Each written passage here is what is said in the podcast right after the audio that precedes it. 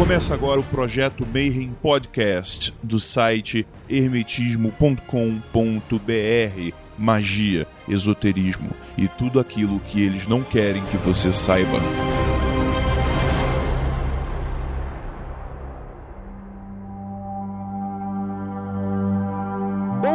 Para quem é de bom dia, boa noite para quem é de boa noite. Mais uma vez você está no Projeto Mayhem. E hoje nós estamos aqui para falar de um tema de extrema importância para vocês que estão, não só quem está começando, mas para você que está buscando literatura, enfim, e referências do no meio ocultista.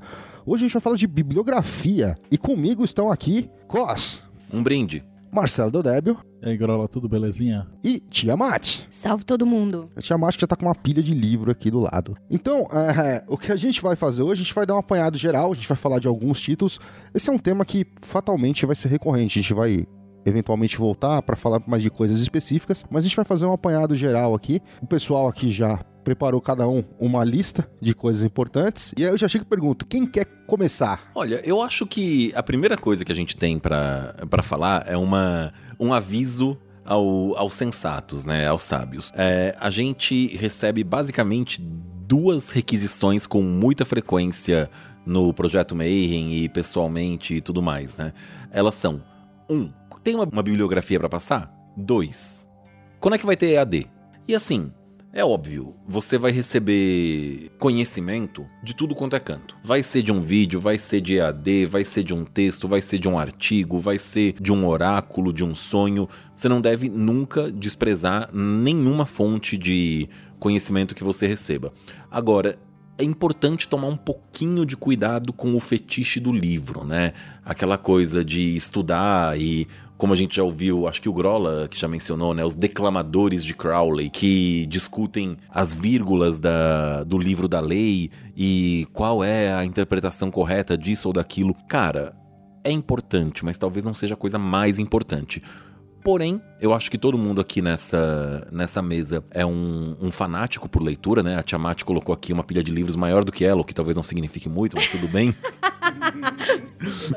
e como foram coisas muito importantes pra gente, a gente queria trazer pra vocês um pouquinho do que moldou a nossa vida mágica, intelectual e até mesmo humana, né? O que construiu o nosso caráter, por assim dizer. Pra vocês terem uma ideia, né? Pode ser que vocês não gostem tanto quanto a gente gostou desses livros, mas pelo menos vocês vão saber por que, que a gente gosta. Bom, antes de começar, a cada um compartilhar os livros que considera mais importantes nesse sistema de fundamentação. Porque quando a gente fala de livros, a gente fala da fundamentação do que vai possibilitar a criação de um pensamento crítico, lentes pela qual você vê o mundo. Eu gostaria de dizer que a gente já começa, pelo menos por mim, um trabalho fracassando. Porque não dá para indicar os livros mais importantes para cada um de nós, todos eles. Ou ainda, o livro mais importante da minha formação mágica é o próximo. Sempre é o próximo. Sempre é o próximo. Até porque, ocasionalmente, você relê um livro que você leu anos atrás, vai ter uma coisa completamente diferente. E a leitura é uma interação entre o, o autor, né, entre o texto e o leitor. Não é só o texto, não é só o leitor. É um trabalho simples falar a respeito dos livros que marcaram a nossa caminhada e ajudaram a forjar a lente pela qual a gente lê o mundo. É impossível, e aí se torna um trabalho árduo, fazer uma lista que converse com o universo individual de cada um.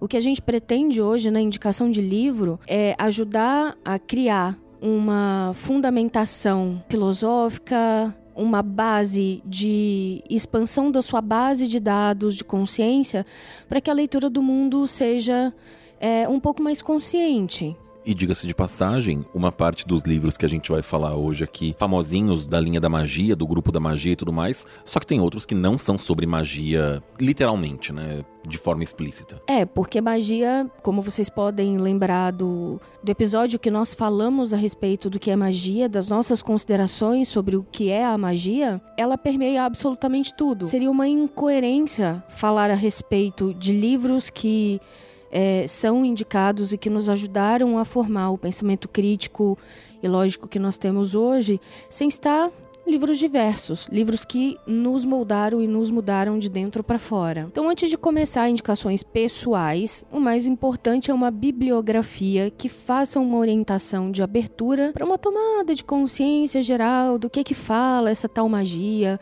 o que que escritores e pessoas que caminharam antes de nós dentro das filosofias ocultistas, o que as, essas pessoas falaram, o que elas produziram, o que elas pensam.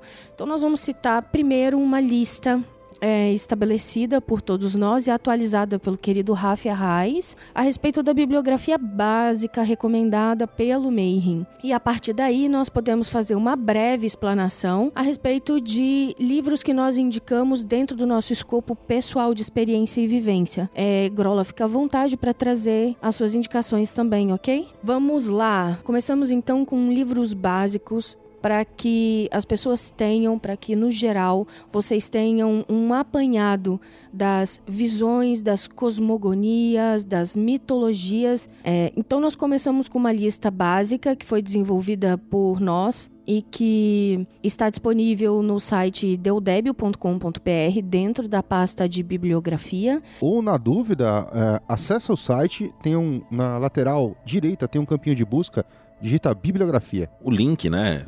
Quem que tiver em dúvida, www.deudebio.com.br barra bibliografia. Eu acredito que lá já vai ter uma, uma ideia bem clara do que de como isso está tá organizado. Essa lista foi sendo mudada através dos anos e foi recentemente atualizada pelo querido Rafi, a Raiz, Brigada Rafi. Então, nessa lista nós temos dos básicos, passando por alquimia e hermetismo, nós temos dentro da área de astrologia, é, sobre Atlântida, sobre budismo, chakras, espiritualismo, filosofia, florais, gnosticismo, hinduísmo.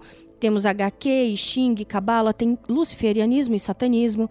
É, está separado por setores, por temas, e fiquem à vontade para também nos sugerirem bibliografia básica para que seja acrescentada. Eu, eu, posso aproveitar que vocês estão falando dessa bibliografia que está no site, Marcelo, daí desde sedentário imperativo aí, quase 20 anos aí se passou, certo? Eu lembro que nessa época, é, o cara não conhecia nada, o cara tava caindo, chegando agora no, no, no ocultismo. Você falava, meu, básico do básico de tudo, os três livros básicos do Kardec. Hoje ainda vale isso, cara? Você acha que ainda vale? Cara, eu acho que ainda vale, por incrível que pareça, porque ele é simples e as respostas elas são muito tranquilas e ela já tira o cara daquele zero, coloca o cara ali no meio. Então ele já te dá eh, noção básica do que é encarnação, de como é que funciona a energia, como é que funciona a mediunidade.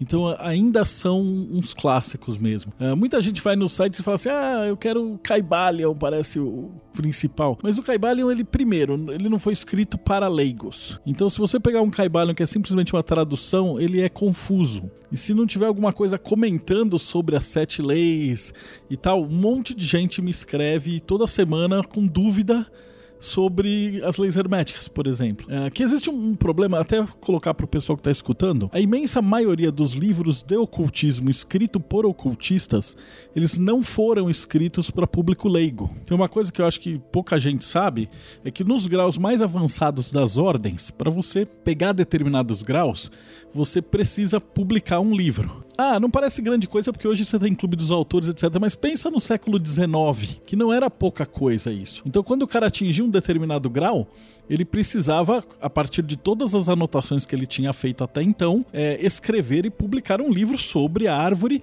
passando esse conhecimento, como se fosse um, um, um TCC, graduação de mestrado, doutorado, como se fosse um trabalho de final de graduação. E esse trabalho de final de graduação, ele era feito nessa forma de livro. Então, os livros da John Fortune, ah, os próprios primeiros livros do Crowley, ah, os livros do Regardier, eh, todos os livros dos ocultistas clássicos e que falam da árvore da vida, eles são esse esse, esse exemplo deles, né? Então, pro cara que é leigão, ele pegava esses livros e boiava um pouquinho. Ah, então, puxando totalmente a sardinha pro meu lado, eu recomendo se o cara chegou agora, ele precisa de alguma coisa para entender o que é hermetismo, ele pega o Cabala Hermética. Que eu fiz ele meio que propositadamente para leigos. Então, em vez de simplesmente escrever o que quero, eu comecei do zero, uh, fui detalhando e falando assim, cara, você não sabe nada, então vem cá, eu pego na sua mão e eu vou te explicar o que, que é yang, que, que é quatro elementos, o que, que é sete planetas, por que, que tem uma árvore, que diabos que é essa árvore, o que, que é uma esfera, o que, que é um caminho, pra que, que serve essa porra, por que, que se usa, por que, que não se usa, por que, que tem no desenho animado, por que, que tem no filme, etc. Então, se tivesse que, que recomendar, tipo, um livro só, eu ia recomendar esse meu livro, porque ele foi feito de propósito para instruir aquele que chegou no rolê, os meus alunos antigos ou ouvintes antigos que não tinham experiência. E aí, a partir dele, aí sim você faz a festa. Aí você pode pegar John Fortune, Crowley, Papi, porque aí você vai entender. Porque sem você ter um professor do teu lado para te explicar, porra, o que, que é Yesod? Que, que é Gevurah? E aí você já começa a ler uma John Fortune, você fica meio que andando atrás do trem. Então muita gente compra, pega vários livros clássicos, começa a ler e fala, porra, eu li Ritual e Dogma, só que não entendi porra nenhuma. Porque, claro, ele escreve para seus iguais, né? Ele escreve para outras pessoas que tinham noção daquilo que ele tá escrevendo. Então, depois de você pegar esse, antigamente era o grande computador celeste, que era um apanhado que o Rafa Reis fez é, dos meus textos, organizados didaticamente. Estão falando, olha, o que é encarnação? Por que, que servia uma pirâmide? O que, que é o rito de Eleusis? Por que, que os gregos faziam o rito de um jeito e os judeus do outro? E o que, que tem a ver o Ifá junto dessa parada? E aí o cara vai tendo uma lógica. Porque não adianta você pegar um livro, que é uma, um recorte do, do tempo e do espaço de uma cultura, e tentar entender por aquela parte. Então eu, eu, acabei escolhendo de uma maneira que ficasse fácil. Eu conto toda a história e falo, beleza, cara, você acabou seu livro. Agora junta as peças do quebra-cabeça. Sabe quando você pega as bordinhas e monta aquele lado do quebra-cabeça? para facilitar aquelas 5 mil peças. Então eu tentei fazer mais ou menos isso. Então não é que eu tô puxando a sardinha pro meu lado, mas que realmente ele foi escrito com esta finalidade. E aí depois, mano, você pode pegar o livro que você quiser que vai fazer sentido. Tiamat quer começar aí com as sugestões baseadas na pilha que tá aí do seu lado? Vamos ver por onde começar. Eu tenho a impressão de que esse podcast devia ser um vlog porque eu gostaria de mostrar a estante e puxar cada um deles e falar: quando você tiver em tal ponto do seu estudo, leia esse livro. Ah, mas para quem já tá na rede do Mayhem, dá pra. O Marcelo pode postar foto lá. Eu vou botar a foto. Então, eu vou começar com um livro que eu considero uma grande chave para o desembrutecimento do espírito humano. E eu acho que ele é muito importante ser aliado a um livro de fundamentação mitológica, como um Mitos e Lendas. Esse livro eu roubei da biblioteca da Lili para gravar o podcast. Ele chama Mitos e Lendas para Crianças. É um livro da publicação da Folha, da Folhinha para crianças, e ele faz o apanhado geral a respeito da mitologia grega, dos pequenos afluentes de comunicação da mitologia grega com outras sociedades em volta. O livro que eu indico como um início do desembrutecimento do pensamento humano é O Mundo como Vontade e Representação, de Arthur Schopenhauer. Ele tem uma similaridade filosófica com a lei hermética de que o todo é mente, o todo é criação e o que está dentro é o que está fora. Ele ele faz uma abstração filosófica muito delicada e muito profunda a respeito de que o sol, a vida, as coisas que são vistas deixam de ser percebidas como algo externo. E você parte do pressuposto que essas coisas não existem mais. O que existe é o olho que observa. E a mente e o espírito e a inteligência atrás desse olho que observa, que tudo é uma representação do indivíduo. Como vontade e representação, quando eu li achei que em algum momento eu acharia alguma referência hermética citada dentro dele. Na verdade, é um livro sublime, ele é denso, mas ele propõe uma abstração de, de perspectiva, de leitura do mundo, que só um hermetista muito é, muito experiente é capaz de fazer com a prática de anos da observação hermética das leis como guia, como bússola de entender como o, o magista con constrói a sua própria vida. Eu acho que o mundo como vontade de representação ele propõe essa abstração mais sutil, mais elevada já de cara. E se você consegue fazer uma pequena alteração na forma como você vê o mundo e percebe o um mundo diferente, isso muda você. E mudando você, você retorna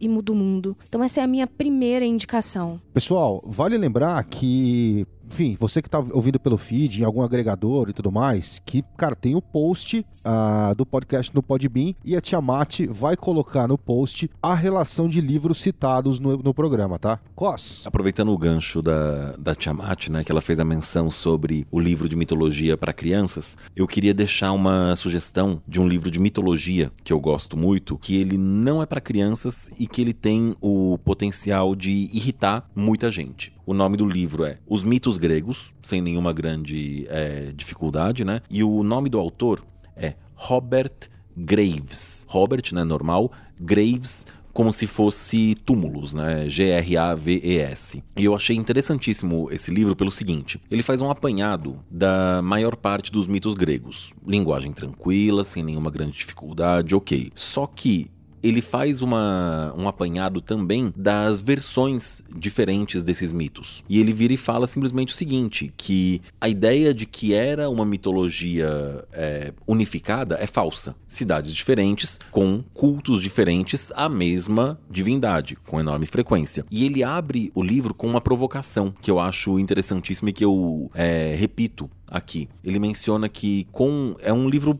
bem antigo, tá? Ele menciona que com o desenvolvimento da psicologia analítica de Jung, subitamente a mitologia voltou a ter uma, um interesse é, na cultura pop novamente. Só que as pessoas passaram a estudar a mitologia com base na interpretação dos mitos e no estudo dos arquétipos. E o que ele fala é o seguinte: olha, mitologia você estuda com a mão na terra sabendo o que cada cultura fez, como eles viviam, o que, que eles viviam, com evidências arqueológicas, porque você não tem como partir da nossa visão hoje, moderna, ocidental e humanista, por assim dizer, né, de uma filosofia diferente da deles, e tentar entender a lógica deles. É uma lógica diferente. Então é importante, especialmente porque uma parte muito grande da, do misticismo e da magia é, tem uma referência dos mitos gregos, saber que talvez fosse diferente daquilo que a gente considera hoje, daquilo que a gente enxerga hoje como verdadeiro. Vou deixar dois livros. Então, um é na verdade, dois livros não. Um é a obra do Campbell completo. Então, Poder do Mito e Herói de Mil Faces. Então, a princípio, esses dois são obrigatórios para você entender a base do que formam os mitos. E um livro que eu adoro, assim, ele não é tão bom assim, mas é que eu comprei ele em 1989. Quando eu comecei a estudar, era um, é um da Llewellyn, que chama Magic of the God and Goddess, do D.J. Conway. E esse livro, ele, ele faz um apanhado de várias mitologias e os deuses e os rituais de magia de cada um deles. Eu nem sei se é fácil dele achar, ele é antiguíssimo, ele pro, pro, provavelmente deve estar esgotado, talvez vocês achem em PDF, mas ele é um, um livro que ele me deu um spark para começar a escrever a enciclopédia de mitologia.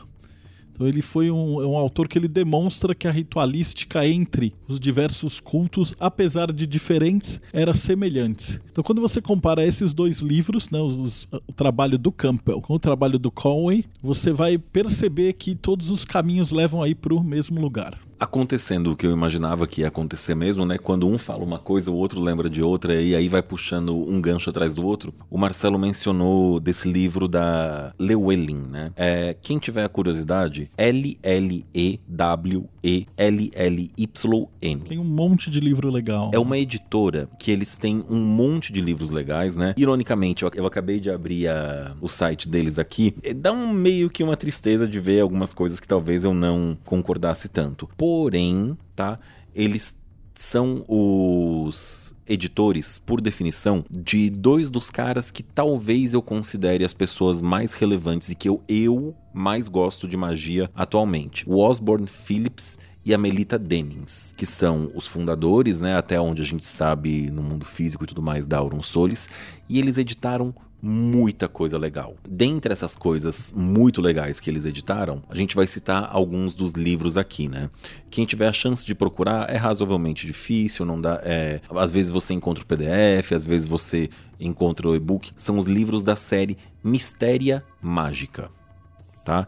Mistéria com Y é, mágica, se eu não me engano, tá escrito como em latim mesmo. Ok, vai estar tá no link. E esses livros da série Mistéria Mágica, eles são a base desses autores para uma ala de magia cerimonial que é muito específica deles e que é também a base da Aurum Solis. Então, esse da, do Mistéria Mágica, por exemplo, eles têm uma abertura de métodos de banimento, de energização. O Osborne Phillips e a Melita Dennings também têm um de visualização criativa, de autodefesa psíquica, de petworking. Eu fiz uma compra recente até de alguns livros deles de desenvolvimento de capacidades psíquicas e de petworking especificamente para desenvolver aí alguns exercícios para eventualmente a gente levar dentro do Mayhem e tudo mais. É, em geral, Osborne Phillips e Melita Dennings são muito bons. Salvo engano, a Tiamat tinha separado um para comentar um pouquinho mais, né? O Planetary Magic que é o livro que nós usamos já há uns dois anos, né, Cos? Mais ou menos isso. Mais ou menos isso. E foi em cima do qual ah, nós começamos a desenvolver pequenas missas planetárias, conceitos específicos que sustentam a base ritualística no momento do Mayhem. Fora as outras é, formações mágicas e acadêmicas que nós temos. Esse livro ele traz uma, uma leitura mais é, didática, acadêmica e profunda a respeito de energias planetárias e com uma compreensão um pouco mais livre, menos amarrada, menos engessada e é um livro de muito fácil entendimento e a utilização dele, tanto para pesquisa como para leitura e estabelecimento de base de dados, para montagem ritualística, é a, a minha melhor indicação. Para o pessoal que não, não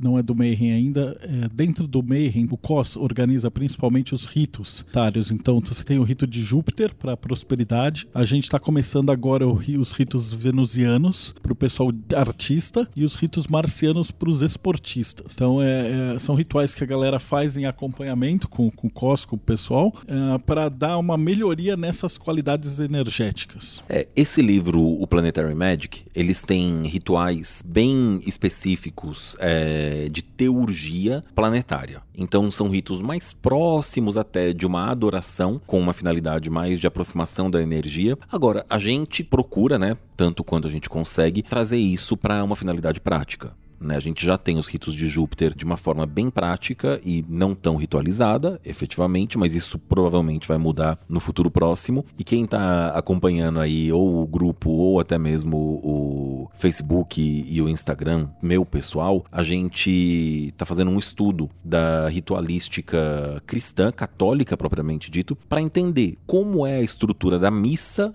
deles e ver o quanto que a gente consegue trazer isso e aplicar. E a respeito ainda do Osborne e da, da Dennings, tem uma coisa que eu acho interessantíssima. Eu não encontrei ainda para comprar, aparentemente é uma edição esgotada, é difícil de encontrar. Eles também têm um livro sobre voodoo, que é o Voodoo Fire. The Living Reality of Mystical Religion. Eu não tenho acesso a esse livro, não sei se ele é bom, mas eu achei interessante porque evidencia que esse casal, né, a Melita e o Phillips, é, trabalharam junto em magia com seriedade e em diversos espectros, né? A introdução do Planetary Magic é de um autor que ele falou que ele teve o privilégio de conviver com a Melita e o Osborne é, por meses, assim, e que eles viviam magia no dia a dia. Então, sem prejuízo de, obviamente, não existe nenhuma verdade absoluta, eles são autores que eu tenho um carinho muito grande e até o presente momento a gente não encontrou nada que justificasse uma, uma não leitura, né? um não conhecimento da obra deles. Vou fazer uma, um comentário sobre uma, uma citação que o Marcelo fez. Pessoal, a obra do Campbell, O Poder do Mito, é na verdade a transcrição de uma entrevista com o Campbell. Eu acho que ainda é possível achar isso.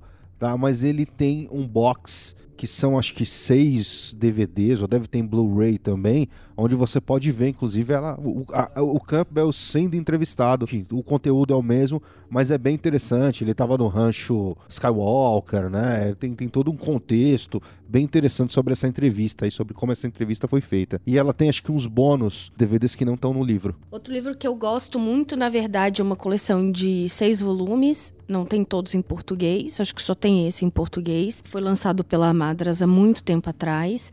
Se você souber ler inglês, é, vale a pena comprar os seis livros. Ele chama Bruxaria e Magia na Europa. É, são seis volumes que passam pela a história da bruxaria e magia. Ele é muito legal para você contextualizar de forma mais antropológica a história, todo o caminhar da magia e bruxaria dentro da história. Ele te dá uma visão muito diferente das coisas, muito mais ampla, muito mais crua, muito mais real. Eu gosto muito do História Noturna dentro dessa, dessa mesma pegada do Carlos Ginsburg. O História Noturna tem uma narrativa muito densa, não eventualmente você precisa parar o livro, fazer uma pesquisa é, a respeito do que ele está falando naquele parágrafo para depois continuar o livro. A narrativa é, não é linear, é bastante densa, mas é um livro que vale a pena. Então, História Noturna do Carlo Ginsburg e Bruxaria e Magia na, Magia na Europa. O que eu tenho é Grécia Antiga e Roma. É de Daniel Ogden, George Luke, Richard Gordon e Valerie Flint. Tinha dois, é edição esgotada. Você só acha eventualmente em sebo. A coleção ainda existe toda em inglês e vale a pena comprar. Seis volumes, são seis volumes essa coleção. Posso dar uma dica para quem nunca comprou livro fora do país? Pessoal, é, livro não tem taxação, tá? Então, se você comprar na Amazon, na Book Depository ou qualquer uma dessas livrarias é, online gigantescas, eles vêm para o Brasil tranquilamente. Normalmente não é aquele prazo torto que outras coisas que você importar vão ter, não chegam relativamente rápido. E, meu, é o valor em dólar e o frete, mas eles não são taxados. E com enorme frequência, o valor em dólar bate tranquilamente com o valor em reais, né? É possível que algumas coisas você ache via Amazon Brasil. Não é tudo, mas é possível que algumas coisas existam também. Mas o mais comum é você ir na Amazon.com. Book Depository é, costuma ter frete grátis para o mundo inteiro, só que não tem rastreio. Então chega quando der. A, a, indicação então de bruxaria e magia na Europa, ele vai falar, ele vai também passar a respeito da demonização política da magia no final do Império Romano e se compara com a associação da bruxaria a, ao diabo nós temos um bom livro para o entendimento dessa estrutura do feminino, da política e da economia, de como isso é perseguido e porque é, bruxaria é um tema que atravessa pela história não vai morrer, que é um livro da Sylvia Federic, acho que é esse o nome, Federici, que chama Caliban e a Bruxa. É outro livro de narrativa densa, difícil, mas que complementa muito bem essas duas primeiras indicações: História Noturna e A Bruxaria e Magia na Europa.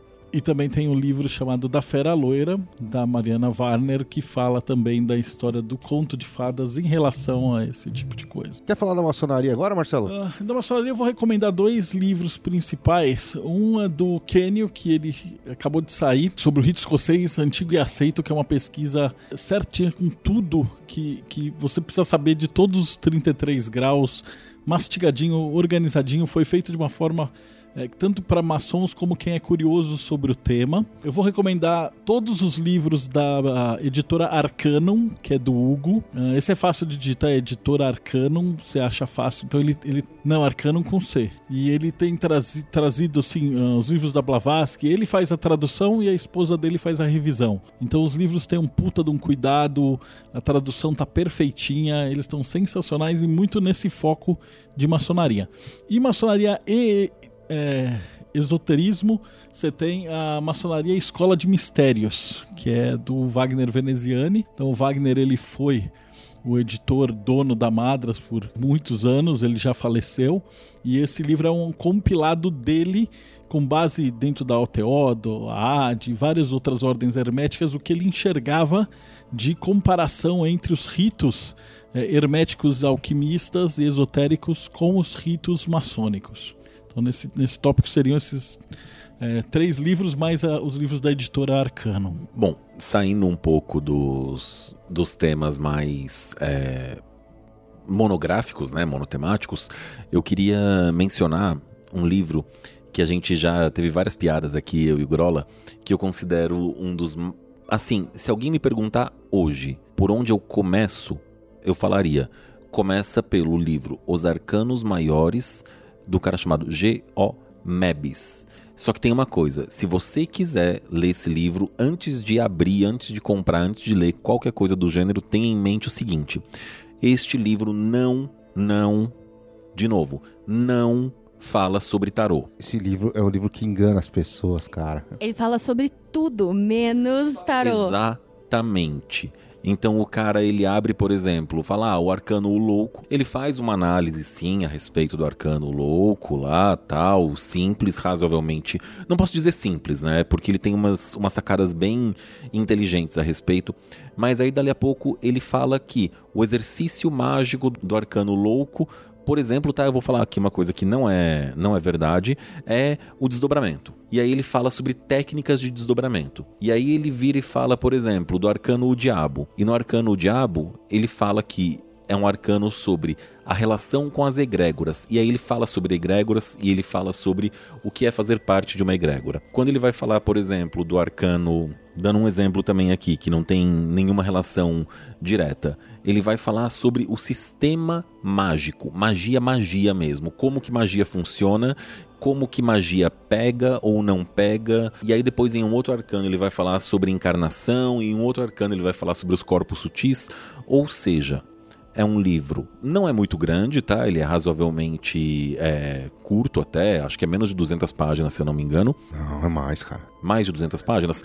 Não chega a 300. Tinha os dois, eu tinha, né, pelo menos. Eu não, não sei aonde foi parar. E assim, o, a grande utilidade dele é, ele vai apresentar uma tese a respeito do funcionamento da magia como um todo e dos estudos que ela se sustenta. Ela é uma forma de você encarar o mundo e ela é uma forma de você encarar a magia.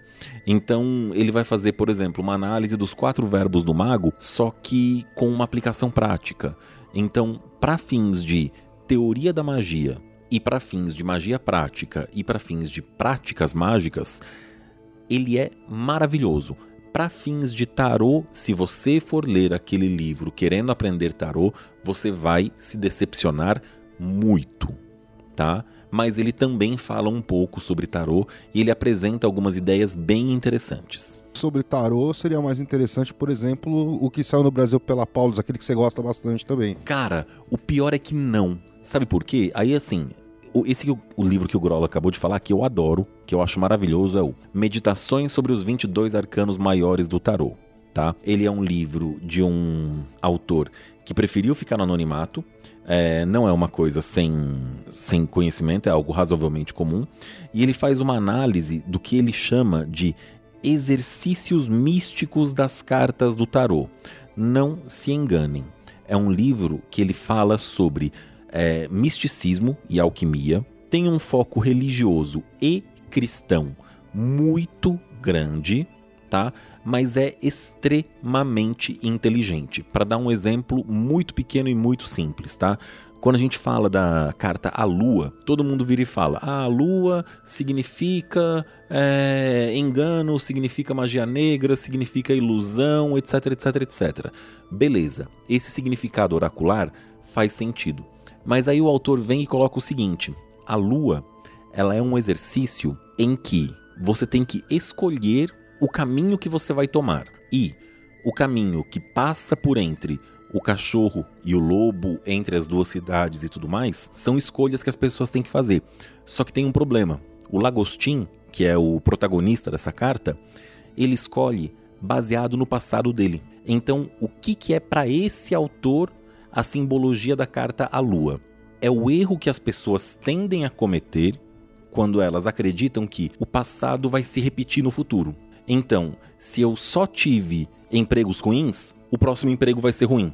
Se eu só tive relacionamentos abusivos, o próximo relacionamento vai ser abusivo. Se eu só tive amizades interesseiras, a próxima amizade vai ser interesseira. Então, ele é um, um arcano que representa para esse autor a projeção do passado no futuro do consulente. Óbvio, isso pode ser ilusão, pode ser magia, pode ser engano, pode ser ignorância, pode ser tudo que a gente usa no sistema oracular. Mas essa ideia que ele traz esses exercícios que ele traz para as cartas são muito aprofundadas, muito interessantes, mas de novo, não são um livro de tarô, propriamente dito. Livro de tarô, tarô, eu acho que a Tiamat pode falar um pouquinho mais. A gente tem, por exemplo, o livro do. Nós temos a Sally Nichols, Jung e o Tarô. Jung e o Tarô é muito bom. Apesar de eu não gostar de Jung, e O Caminho do Tarô do Jodorowsky e a Mariane Costa. Para você ver como o livro Jung e o Tarô é bom, ele é bom apesar de trazer Jung. Cara, eu sou putinha do Arthur Waite e eu vou recomendar a chave pictográfica do tarô, que veio pela Arcanum e ele explica nada mais nada menos que o tarô de Waite, todos os símbolos de cada uma das cartas. Foi um dos livros que eu usei como. Sabe por que eu não gosto do livro do White? Não, mas quando ele chega na explicação de por que, que ele troca, ele muda a força pela justiça, ele coloca assim um parágrafo escrito: Não vale a pena falar sobre isso nesse momento. Foda-se, cara! mas sim, o livro é bem interessante, mas eu ainda acho mais interessante o do Wang, que tá esgotado há não sei quantos anos. O tarô cabalístico do Robert Wang tá esgotado e ninguém acha esse cara, ninguém sabe de quem é os direitos. É um caos. E assim, meu, você acha, você vai ter que ir atrás de PDF ou pegar a versão é, gringa na Amazon. Cara, se você der muita sorte, você vai achar um na uma estante virtual da vida e vai pagar mais de 300 pau nesse livro vou fazer uma pequena retomada a respeito de livros de estrutura filosófica para autoconhecimento. É, é, também uma desculpa por ter usado um nihilista como primeira indicação. Então eu me sinto obrigada a fazer uma indicação de um livro da, do estoicismo. Então eu tenho esse livro que me fez companhia todo esse ano chama Sobre a Ira e sobre a Tranquilidade da Alma, do Sêneca. Houve uma época em que filosofia era considerado um sistema que não só ajudava a qualidade ética da sociedade da vida humana, mas também promovia um processo de acesso espiritual, elevando os indivíduos. E esse livro trabalha especialmente na, nos estados de intranquilidade da alma e aqui mais especificamente sobre a ira. Então, esse livro me acompanhou o ano todo ele foi um, uma ferramenta teórica de estabelecida como um diálogo que me ajudou muito durante esse ano a encontrar a, a tranquilidade, que é não, não sofrer a perturbação, não se colocar em condições de ser perturbado. Então essa é a minha última indicação filosófica, prometo. Só que em termos de filosofia, né? Tem um que não dá para tem dois, na verdade, que a gente tem dado muita atenção ultimamente, que eu não sei se dá para considerar filosofia ou não.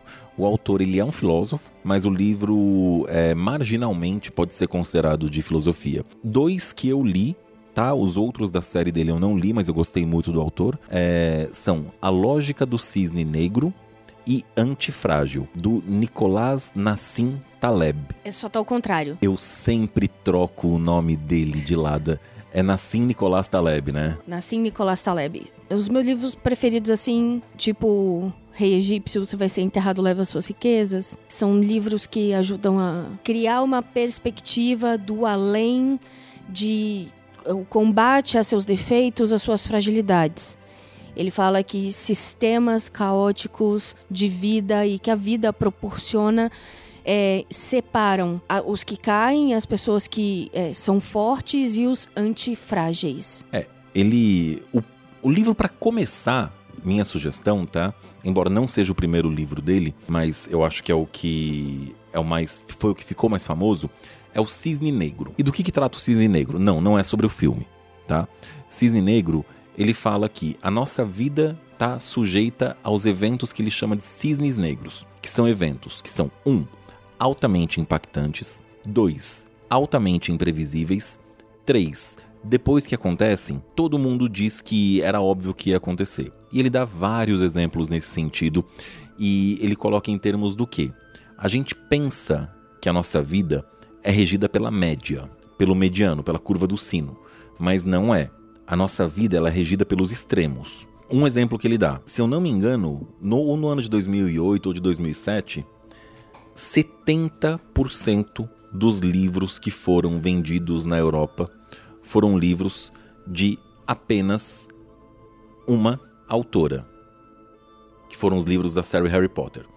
E aí vem aquela história, né? Cara, imagina o que, que é em um continente inteiro 70% dos livros vendidos serem de um autor. É muita coisa. E isso é o tipo de coisa que muda o mercado editorial. E nas nossas vidas, e ele toma a história dele de vida como exemplo, ele fala, por exemplo, Segunda Guerra Mundial.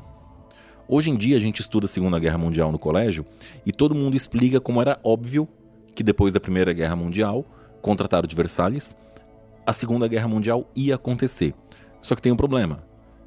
Dois meses antes da guerra, ninguém falava que ia ter guerra. Tava todo mundo esperançoso, tava todo mundo feliz, tava todo mundo tranquilo. E quando veio, foi altamente impactante. Então a primeira coisa é essa: não se importar tanto com a média e prestar bastante atenção com os extremos. As coisas muito boas e as coisas muito ruins são as que têm potencial de mudar a sua vida. E o outro, que é o antifrágil, ele distingue as instituições e estruturas e pessoas em três tipos de estruturas diferentes. A primeira delas são as estruturas frágeis. São as estruturas que se prejudicam e que têm prejuízo com a aleatoriedade, com as mudanças. Ser frágil, nesse sentido que ele dá, é bem ruim. Porque as mudanças acontecem e, cara, se a sua vida ela tem as bases frágeis, as mudanças vão te prejudicar. A outra que ele chama de estruturas fortes ou robustas, que ele fala que são coisas que aguentam a mudança. Só que tem um problema.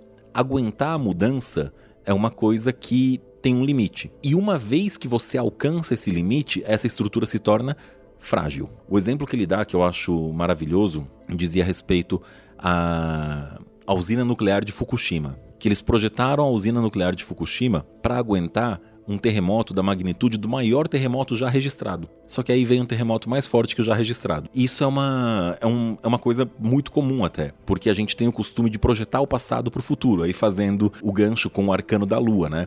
Ah, o terremoto mais forte que teve foi esse. Ah, então o terremoto mais forte que vai ter é esse. Não você vai ser surpreendido. E depois das estruturas fortes, né, ou robustas, você ainda tem as estruturas antifrágeis, que são estruturas que se beneficiam da mudança que se fortalecem com a mudança. E ele dá vários exemplos, inclusive biológicos, que são muito interessantes, de como o tecido humano, o corpo humano, é, ele não reage bem a estresse prolongado. Pouco estresse por muito tempo, mas ele reage muito bem a muito estresse por pouco tempo. Isso aí dá até uma, uma ideia da questão da magia, né? Porque alguns sistemas mágicos têm as questões dos jejuns. E aí você fica um dia sem comer, por exemplo. E ao invés de fazer mal, ao contrário, faz bem. Você passar por um intervalo crítico e curto de um estresse forte é benéfico para você. Isso explicaria por que as religiões têm jejuns e tudo mais. Então esses dois livros do Nassim Nicolás Taleb, Cisne Negro e Antifrágil, com toda certeza são muito bons. Os outros eu não li ainda, mas provavelmente são bons também porque o autor acertou muito bem a mão na hora de escrever. E nesse paralelo eu também vou recomendar o Jordan Peterson, então ele tem dois livros fantásticos. Um deles, eu vou pegar, eu não sei em português, eu li em inglês. Ele chama Maps of Meaning. É de é antigão esse livro. E um mais famosinho dele que é 12 Rules for Life, An Antidote to Chaos. 12 regras para a vida em português. 12 regras para a vida. Então esse cara, ele é espetacular. Eu acho que ele tem uma série de palestras também no YouTube. Vale a pena assistir cada uma dessas palestras. Galera, posso fazer uma, uma, sugestão aqui? Porque senão a gente vai chegar no final do, do programa e não vai falar de um que eu acho que é um, um livro que vocês vão ter, os três tenham coisas para comentar sobre esse cara, que é um livro que eu acho de extrema importância, embora muita gente dê porrada nele hoje em dia, mas é um livro antiquíssimo e que no final das contas, quase tudo que você tiver que buscar sobre hermetismo, ocultismo, você vai achar pelo menos uma pincelada que é este cara, esse tijolo que tá nas minhas mãos, que é o Três Livros de Filosofia Oculta do Agripa. Ele é chato pra caralho, sim, porque ele é antigo pra caralho, mas ele é bom pra caceta. E aí, o que, vocês têm para falar deste cara? Eu recomendo só ler esse livro depois de ter lido Cabala Hermética, porque senão a chance de você ficar pastando e não entender do que, que o Agripa tá falando é muito grande. Olha, como não é muito segredo para muita gente, eu sou advogado. E no direito, a gente tem uma expressão que é a seguinte: existem os livros de leitura e existem os livros de consulta. Os livros de leitura são aqueles livros que você pega, abre a página 1, lê o índice e lê tudo, do índice até o, o final. até as notas de, de tradução. Os livros de consulta são aqueles livros que você tem um determinado problema para resolver. Você vai naquele livro, abre, lê aquele capítulo, estuda, tira o que você tem que tirar daquilo e resolve. Talvez eu esteja sendo muito é, preguiçoso nesse sentido.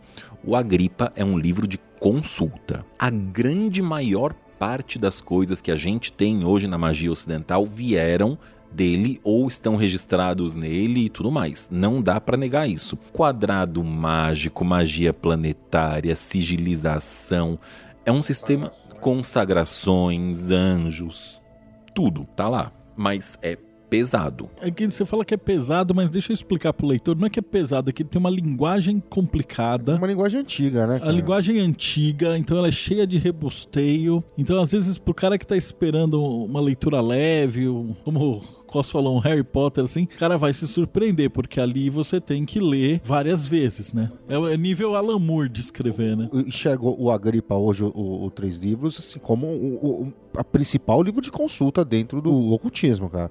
Porque você acha pelo menos uma breve explicação sobre quase qualquer coisa dentro dele. E aí, por exemplo, aproveitando o, o gancho, né? Eu tô lendo atualmente o Ceremonial Magic do Lisievski. E ele faz um trabalho de estudo da magia grimórica. E ele passa um tempo bom do livro falando do três livros de filosofia oculta e também do quarto livro de filosofia oculta, que foi escrito como se fosse do Agripa, mas tudo indica que não é. E assim, é uma das melhores provas de que não existem atalhos para nenhum lugar que vale a pena você chegar. É trabalhoso, é uma linguagem tacanha, é, você normal, eu posso estar falando uma besteira agora, tá? Mas se eu não me engano, ele foi escrito em latim, porque era a língua franca da época. E aí depois ele foi traduzido para o inglês. E aí ele é traduzido do inglês para as demais línguas, né? O que é normal, não é nenhuma grande dificuldade, mas tem que ter em mente que ninguém tá lendo a gripa hoje na língua original. Isso já é um problema, né? Já é uma dificuldade. Mas é um livro que, qual, na minha opinião, qualquer estudante de ocultismo e de magia sério tem que, um, saber que existe, dois, consultar, três, ter a ambição de algum dia ler e fazer uma análise daquilo para olhar, e, nem que seja para olhar e falar, cara, entendi o que ele disse, concordo com isso, não concordo com aquilo. Até porque a é uma coisa interessantíssima de magia grimórica que eu aprendi essa semana né? É, eles escreveram na Idade Média. Existia uma preocupação real com a Inquisição. Então, muitas das coisas que eles falavam, eles usavam a linguagem cristã, só que não eram cristãs. Então, muitas vezes eles falam em os anjos do ar que desceram à terra não são anjos, tal qual a gente conhece. Era usada a palavra para disfarçar uma coisa que não era católica né? Propriamente dito. Mas é, é maravilhoso. A gente tem muitas indicações de livros, livros que devem ser revistos com, com alguma frequência. O The Tree of Life, do Rigardier, os livros da Golden Dawn devem ser revistos esporadicamente, eventualmente. Eliphas Levi é bem respeitável é, livros que eu gostaria de citar. Além do, dos livros mais tradicionais, como The Tree of Life, do Regardier, do Levi, é, do Papi, dos livros da Golden Dawn, do Três Filosofias Ocultas, que são os livros mais básicos e que todo mundo conhece, é, nós também temos a, a clara concepção de que toda a literatura e de que toda a arte produzida ela é um complemento valioso à formação do magista. Então nós temos HQs, livros de literatura no geral, que eu posso citar Madame Bovary, O, Homem, o Velho e o Mar, Cem Anos de Solidão, Homero, a Ilíada e a Odisseia. Quem, quem para para ler a Odisseia encontra uns ritos de necromancia muito nervosos lá dentro. Metamorfose de Ovídio. Se você tiver uma coleção de filosofia, por favor, se dedique a ler. É, estudar ópera, conhecer música, a, eleva o raciocínio, o espírito, abre a sua visão para outras coisas do mundo. Grande Sertão Veredas eu considero uma das coisas mais maravilhosas da face da Terra. E assim, não se deixem levar por críticos ou professores ou quem quer que sejas que vira e fala que Grande Sertão Veredas é uma história de amor. Não é. a pergunta final de Grande Sertão Veredas é: o diabo existe sim ou não? Isso é uma pergunta maravilhosa que tem tanta implicação mística, filosófica e mágica que não tem tamanho. Grande Sertão é uma coisa maravilhosa. É, outra coisa que eu considero pertinente de sugerir, tá? Mas aí eu sugiro com um porém, que o porém vale para todos, mas para esse caso é muito pertinente. Livros sagrados. Então, leia o livro sagrado do judaísmo, leia o livro sagrado da, do cristianismo, leia o livro sagrado do islamismo, leia o livro sagrado do taoísmo, Tao Te King é lindo, é lindo. Dos Mormons eu não li, eu admito. E o dos Mormons é engraçado. É a quarta edição de Jesus, quando ele vem para a América por teleporte e ele fala com os índios. É muito louco. E eu digo que tem que tomar um certo cuidado, porque vale para todos, tá? É, não confie em tudo que está escrito, tá? É, não é porque um livro foi escrito, porque um livro foi editado, que ele é verdadeiro. No mínimo, é importante que ele passe pelo teste do tempo. Eu vou contar um segredo para você. Papel aceita qualquer coisa. Então, o que você escrever no papel é válido. Parece absurdo, mas eu tava tentando convencer minha filha, de 9 anos, de que podia ter uma coisa escrita mentirosa num papel.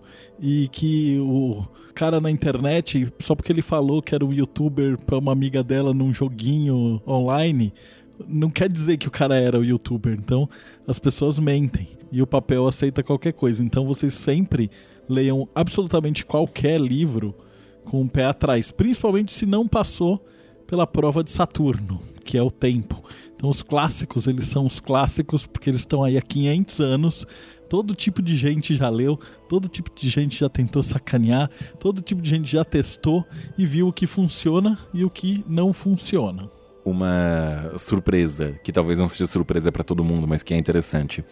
Três livros de filosofia oculta, quando foi lançado, ninguém se importou. Ele demorou décadas para ser descoberto e aí os magistas e o pessoal foda da época que pegou aquilo, leu e falou: "Caralho, isso é muito bom". Foi só, mas demorou para fazer sucesso, não foi na hora. Então é um ótimo exemplo de uma coisa que não fez sucesso na hora, mas que tinha um tremendo de um valor. Tem coisas que fizeram sucesso na hora e tem um tremendo de um valor.